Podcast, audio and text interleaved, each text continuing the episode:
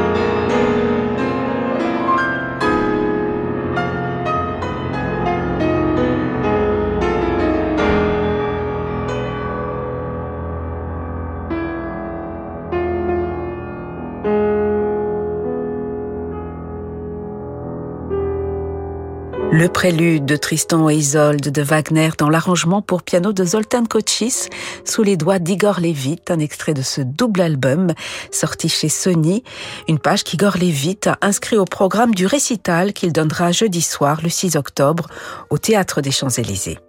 L'Or Maison sur Radio Classique.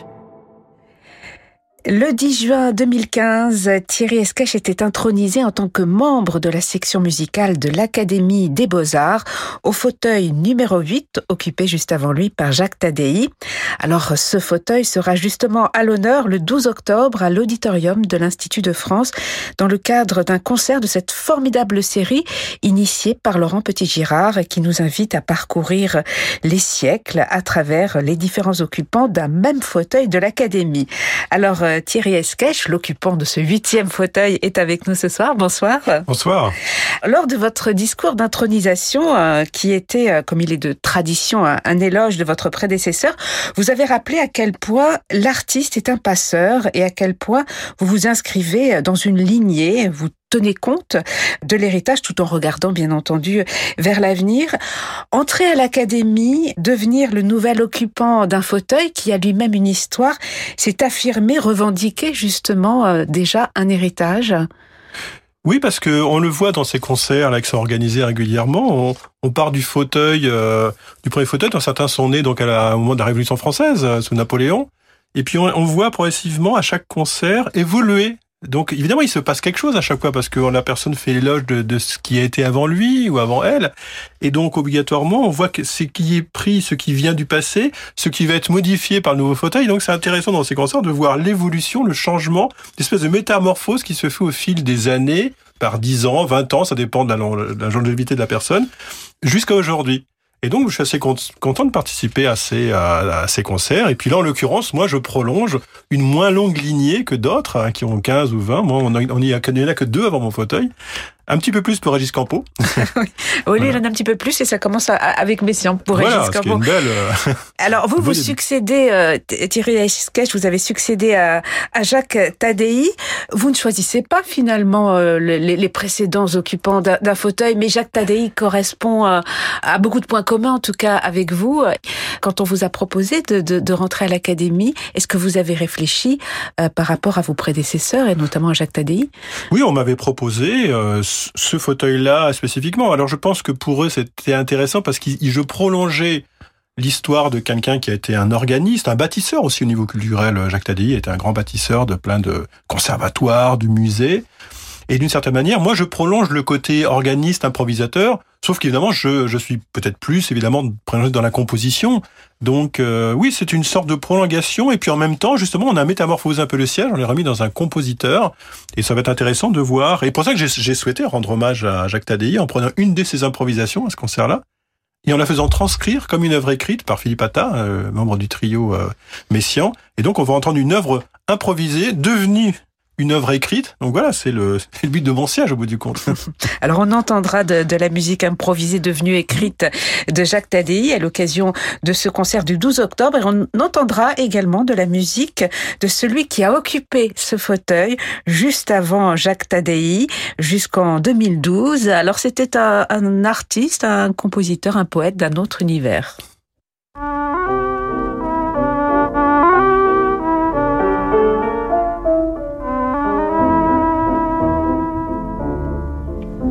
Longtemps, longtemps, longtemps après que les poètes ont disparu. Leurs chansons courent encore dans les rues. La foule les chante un peu distraite en ignorant le nom de l'auteur sans savoir pour qui battait leur cœur. Parfois on change un mot, une phrase, et quand on est à court d'idées, on fait la la la la la la la la la la Longtemps, longtemps, longtemps après que les poètes ont disparu. Leurs chansons courent encore dans les rues.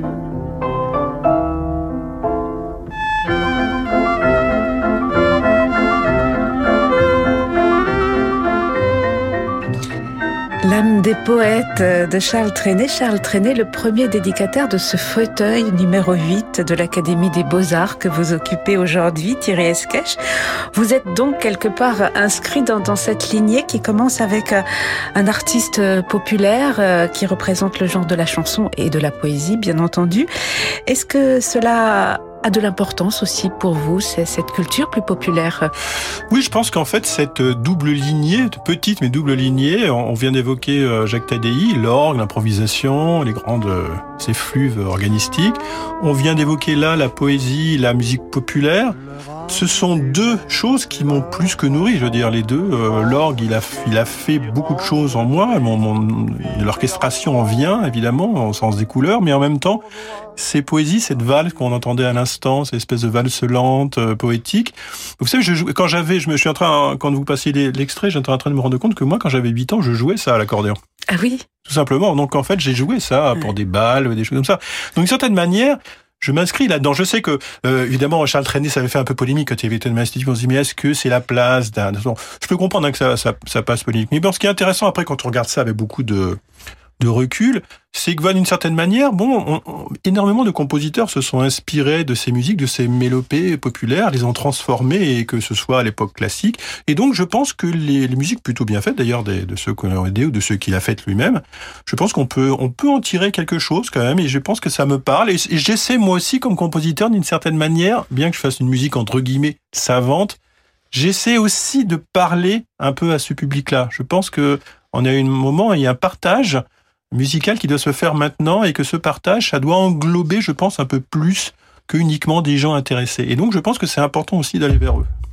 Alors, euh, vous évoquiez tout à l'heure, Thierry Esquèche, le fait que votre prédécesseur dans ce fauteuil, Jacques Tadei, a, surtout improvisé. C'était un grand organiste, un improvisateur. Il a très peu écrit, donc il a privilégié quelque part quelque chose d'éphémère. Vous, vous êtes aussi un grand organiste, un improvisateur, mais vous avez écrit, vous avez laissé une trace. Comment, chez vous, l'écrit euh, s'est imposé alors que avec Jacques Tadei, il ne s'est jamais imposé, enfin, ou, que très peu, en tout cas? Bah, Le problème de, avec l'improvisation, c'est que vous vous imposez vous-même, vous êtes aux commandes tout le temps, mais vous avez votre ego est devant et vous vous parlez effectivement. C'est facile, on parle. Moi, j'aime beaucoup improviser parce que j'ai l'impression d'avoir un, contact direct avec les gens qui sont assis en face. Je leur parle, je contrôle leurs émotions. Je quand vous composez, déjà, vous avez une, réflexion. Vous, faites les mêmes, idées. Les idées sont souvent les mêmes. Hein, vous savez, on part d'une improvisation, on part de gestes improvisés.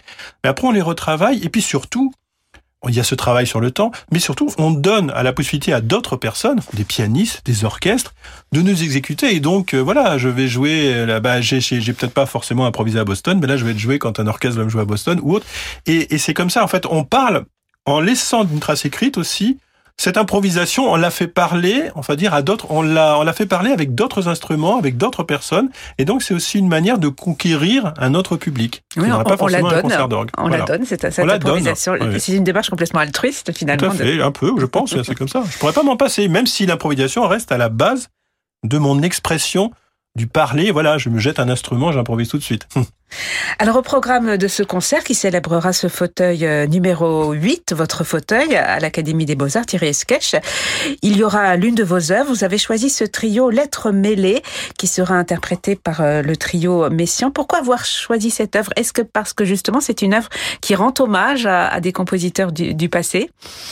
Oui, je pense que c'est une œuvre à laquelle moi je tenais. Alors souvent ce sont des créations. On a eu le concert précédent, il y a eu une création d'idées de Canachisi. Euh, on a eu une création récemment de Michael Levinas. Là, ce soir-là, on aura, parce que le fauteuil numéro 7, c'est Régis Campo, et on partage, comme on a deux fauteuils, et on a une très très belle création de Régis euh, euh Zoo Circus, une sorte de carnaval des animaux euh, moderne, évidemment, euh, contemporain, vu avec sa, sa truculence.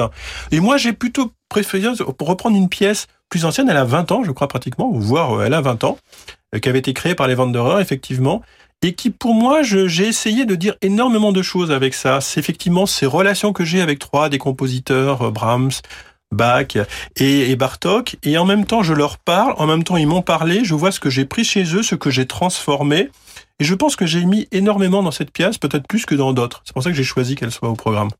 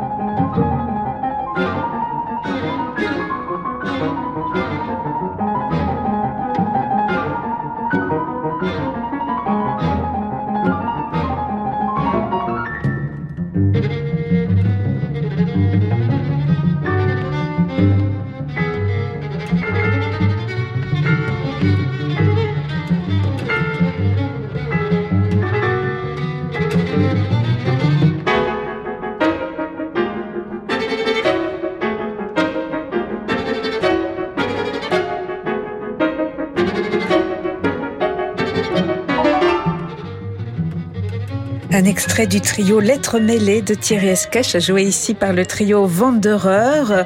On écoutait dans cet extrait un hommage à Bartok.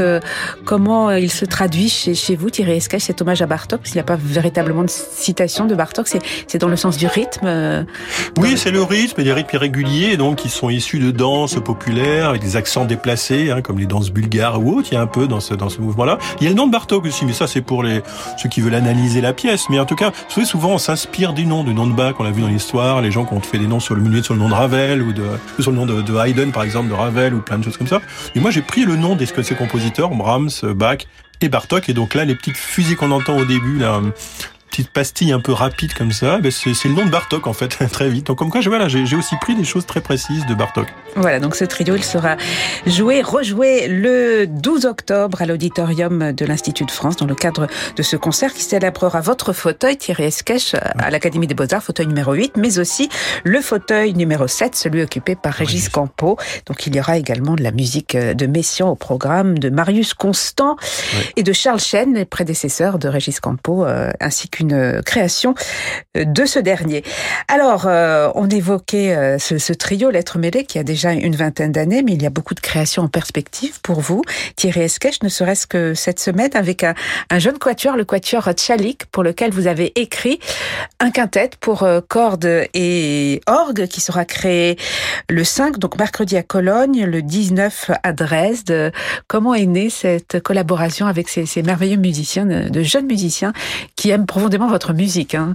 Oui, ils ont fait un CD entier avec une musique de chambre. J'ai déjà écrit pour eux une sonate, euh, piano, violon. Bah, cette émission, ils se sont rapprochés de moi, ils ont voulu travailler avec moi la musique, et puis progressivement, comme ça se passe souvent, ça s'est passé avec Claire-Marie Huguet, ça s'est passé avec énormément d'artistes, ils veulent travailler comme compositeur, et puis après, ils me connaissent plus comme interprète, ils veulent qu'on joue ensemble, justement, c'est cette espèce de partage, mm.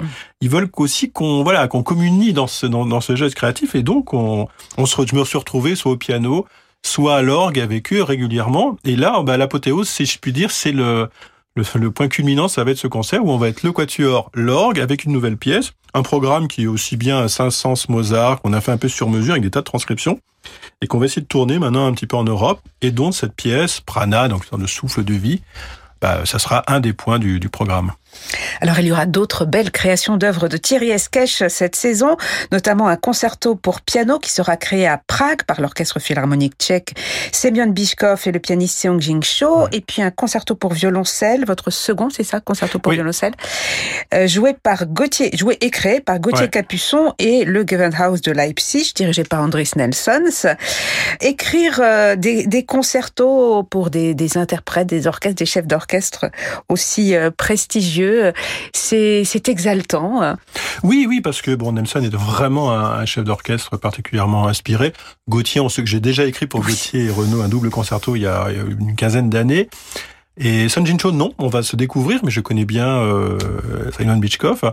Oui, je, moi j'écris déjà pour des solistes, et puis après il me fallait aussi y trouver des idées différentes. C'était intéressant parce que j'ai écrit ces deux concertos pratiquement ensemble. et donc il fallait que je trouve vraiment deux voix différentes. C'était pas facile d'ailleurs. J'ai passé un été assez assez hard, si je peux dire, parce qu'il fallait trouver deux pistes différentes et que les deux disent quelque chose, euh, d'essayer que ce soit convaincant. Et ça, je veux dire qu'écrire deux pièces en même temps, euh, c'est difficile pour un compositeur, parce qu'on est souvent on est complètement dans l'une et donc on a du mal à se départager pour l'autre. Donc c'est voilà. Mais là, j'étais obligé pour des questions de date, et puis les deux événements sont, sont très importants. D'ailleurs, ils vont se, se, trouver pratiquement ensemble. Les deux créations vont m'obliger à voyager d'un pays à l'autre assez assez fréquemment. Mais bon, ça fait partie de, de, de ce que j'aime dans la composition aussi. C'est être sur le terrain, faire travailler la musique. J'adore aussi quand les pièces sont rejouées, c'est ça qui est bah passionnant, quand les pièces commencent à vivre, comme le trio d'ailleurs qu'on va entendre ce soir-là du 12, euh, qui commence à être maintenant à beaucoup joué à l'étranger. Donc c'est intéressant pour moi de voir qu'il vit une œuvre vie après euh, dans plusieurs pays, avec plusieurs générations de musiciens. Alors, euh, ces, ces, deux concertos seront joués, créés et joués cette année à Prague, à Budapest, à Zagreb, à Leipzig, à Salzbourg, à Boston et même à New York. Euh, c'est ça, Thierry et, vous, et vous allez euh, vous rendre à, à toutes non, pas à toutes, parce que un compositeur, c'est, j'en discutais avec Dutilleux à l'époque, mais évidemment, un compositeur, il doit aussi écrire. Donc, si je commence à voyager autant que les solistes et les chefs d'orchestre, là, je n'écris plus. Et donc, il y a un moment où c'est bien aussi de, donc je vais, être, je vais être aux créations, aux principales créations, et puis après, je c'est aussi bien de laisser l'œuvre vivre, laisser aussi l'interprète respirer un peu loin du compositeur. Et puis moi, j'ai voilà, j'ai d'autres d'autres choses à écrire. Euh, euh, voilà, j'aime l'enseignement, j'ai j'ai plein de choses. euh, et c'est bien d'avoir du recul comme ça. Par exemple, là, on va faire à l'institut euh, des conférences sur le Ah oui, sur l'opéra. sur l'opéra et je suis content parce que voilà, je, je sors de trois opéras et beaucoup de membres avec qui que ce soit Régis justement qui a aussi un crâne opéra, que ce soit il y aura même des gens qui ne sont pas membres comme Philippe Hersan et d'autres qui vont venir et donc ça c'est bien de refaire aussi ce travail de, de parler de ce qu'on a fait dans le passé, de le- d'essayer de le rendre au public, de dire voilà ce qu'on voilà où peut aller l'opéra parce que c'est c'est une mise à distance de ce que vous avez fait. Ça nous permet d'avoir du recul, donc pas toujours être dans l'action, mais avoir du recul sur ce qu'on vient de faire et ce qu'on va donner aux autres. Voilà, puisque cette conférence que vous donnerez dans le cadre de ce cycle composé un opéra au XXe siècle, ce sera le 17 octobre à l'auditorium également de l'Institut de France où se tiendra euh, le concert du 12. Ah, c'est vrai que vous avez composé trois opéras, trois merveilleux opéras. On a pu découvrir, ne serait-ce que la- l'année dernière, Point d'orgue et, et Chirine. Composer un opéra, Thierry Esquèche, est-ce que c'est ce qu'il y a de plus difficile, de plus inspirant, de plus exaltant, de, de plus plus? Oui, parce que, en fait, je le croyais pas. Vous m'auriez dit, vous m'auriez dit ça, euh, me demandez ça il y a dix ans. Je, oh là là, je me sentais pas fait pour l'opéra. Et c'est plutôt les autres qui m'ont convaincu que mon style de musique était plutôt fait pour l'opéra. J'aimais la peinture, j'aimais la littérature, surtout la dramaturgie, mais curieusement, j'avais pas le lien avec l'opéra. Et c'est quand j'ai fait Claude, l'opéra avec Robert Badinter, il y a dix ans maintenant à Lyon, que je me suis aperçu de toute la, de ce qu'on pouvait dire, que je pouvais mettre souvent des paroles, des textes sur ce que j'avais essayé de dire, en le disant justement différent, quelquefois mieux, parce que j'étais accompagné de très belle littérature, que ce soit Victor Hugo, euh, que ce soit Olivier Pi dans, dans Point d'orgue, d'autres d'autres sujets qui me faisaient un peu sortir de moi-même, parce que ça, l'opéra aussi, vous faites un dialogue, vous faites un dialogue avec un, un ouvrage, vous faites un dialogue avec un metteur en scène, et aussi avec euh, Attic Raimi, par exemple, pour Chirine, un, écrivain, ou Olivier Pi. Et donc là, c'est vrai que vous êtes plus seul. Et puis vous êtes plus non plus, parce que quand vous êtes lancé dans un opéra, vous savez très bien que ça vous échappe un peu. Et c'est ça qui est bien. Le metteur en scène prend un peu les rênes, les chanteurs, ils ont tous leurs problèmes, leurs désirs. Et donc vous êtes, pendant deux mois et demi, c'est une œuvre un peu collective. Vous êtes plus seul. Et j'ai découvert ce côté-là de la composition, ce qui est un peu différent quand vous faites un concerto, un, un quatuor ou autre. Donc là, voilà, je me suis retrouvé à créer vraiment un moment théâtral. Et c'est vrai que pour moi, le théâtre, d'ailleurs, j'y vais souvent, moi, comme spectateur, hein, je vais très très souvent au théâtre. Mais j'ai fait ce lien avec l'opéra, curieusement, assez tard. Mais je pense que je vais continuer. Vous avez un autre opéra en préparation Il y a des, il y a des projets, oui, oui. C'est des, des, plus que des projets, oui, oui qui sont Ouais. Donc, je... non, c'est quelque chose, voilà, je garderai ce contact avec la littérature qui est pour moi primordial. Et en ce moment, euh, en ce tout début du, du mois d'octobre, quelle musique euh, est en train de jaillir dans votre esprit, peut-être euh, sur le papier euh, Que composez-vous en ce moment, Thierry Eh ben, quelques minutes avant que je rentre dans ce studio, c'était le, le fameux concerto pour violoncelle pour Gauthier. Ah, qui n'est pas terminé encore. qui n'est pas terminé, non, non, il est, je suis en plein dedans et, je, je cherche justement les idées parce que le suite pour piano maintenant est terminé, il est en train, il finit d'être orchestré et donc ils sont superposés, mais j'ai quand même encore du travail à faire sur concerto pour violoncelle, j'ai encore moins trois, trois mois de travail à faire. Vous savez, c'est c'est c'est passionnant parce que ça peut venir de rien, ça peut venir tout à coup d'un éclair, d'un paysage, d'une d'une ambiance, d'un cours. J'ai donné des cours d'improvisation tout à l'heure au conservatoire. Quelquefois, une idée peut jaillir de ce que je vais faire en improvisant devant un élève pour le conseiller. C'est ça le miracle de la composition. C'est quelquefois dans la réflexion, chez soi ou dans la campagne, je sais où, et c'est souvent dans l'action. un son qu'on reçoit, une ambiance, un sentiment, et ça crée de la musique. C'est pour ça que je me méfie. J'ai- J'aime pas rester trop enfermé pour composer. Il le faut quelquefois hein, pour réfléchir. Et je, si on est tout le temps dans l'action, évidemment, là, il y a un problème, on peut plus vraiment écrire. Il faut un mélange des deux. Moi, j'ai trouvé que l'équilibre euh, du compositeur, c'est un petit peu un mélange des deux. Voilà, donc euh, ce concerto pour euh, violoncelle, il sera créé dans quelques mois par Gauthier Capuçon. On espère pouvoir l'entendre un jour euh, en Alors, France. pense, oui, bah, il reviendra en France après avoir fait sa tournée. Et puis vous évoquiez tout à l'heure, Thierry Esquèche, le fait que certaines de vos œuvres sont jouées, rejouées, sont véritablement rentrées au répertoire. C'est le cas notamment de la Barque solaire, qui sera rejouée cette saison par l'Orchestre symphonique de Seattle sous la direction de Ludovic Morlot. Un concert auquel vous participerez d'ailleurs. Je serai au clavier, oui, dans la barque solaire, d'un grand poème symphonique. euh, Écrit un hommage à Messiaen, d'ailleurs. Il pourrait figurer le 12 octobre à l'Institut. Merci beaucoup. On va se quitter avec quelques notes de cette barque solaire. Merci beaucoup Thierry Esquèche d'être passé nous voir. Donc euh, je rappelle, le 12 octobre, euh, ce concert du fauteuil, des fauteuils numéro 7 et numéro 8 à l'Institut, à l'Institut de France, où vous serez également le 17 octobre pour cette conférence sur l'opéra, l'opéra au 21e siècle. Merci beaucoup. Merci.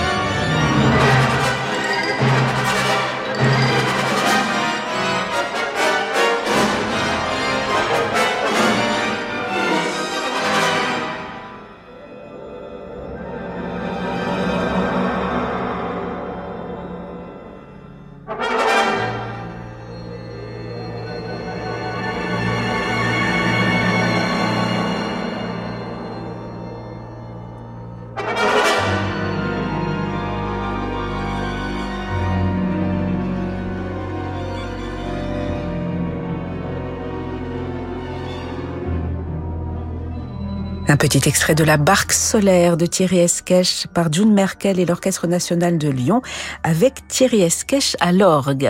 Alors vous pouvez vous inscrire pour assister au concert du fauteuil de Thierry Esquèche à l'auditorium de l'Institut de France. Pour vous inscrire, il vous suffit de vous rendre sur le site de l'Académie des Beaux-Arts. C'est la fin de ce journal du classique. Merci à Lucille Metz pour sa réalisation. Demain, nous serons en compagnie de Jean-Yves Clément, le directeur du festival Les Listomania de Châteauroux. Très belle soirée, soirée qui se prolonge en musique avec Francis Drezel.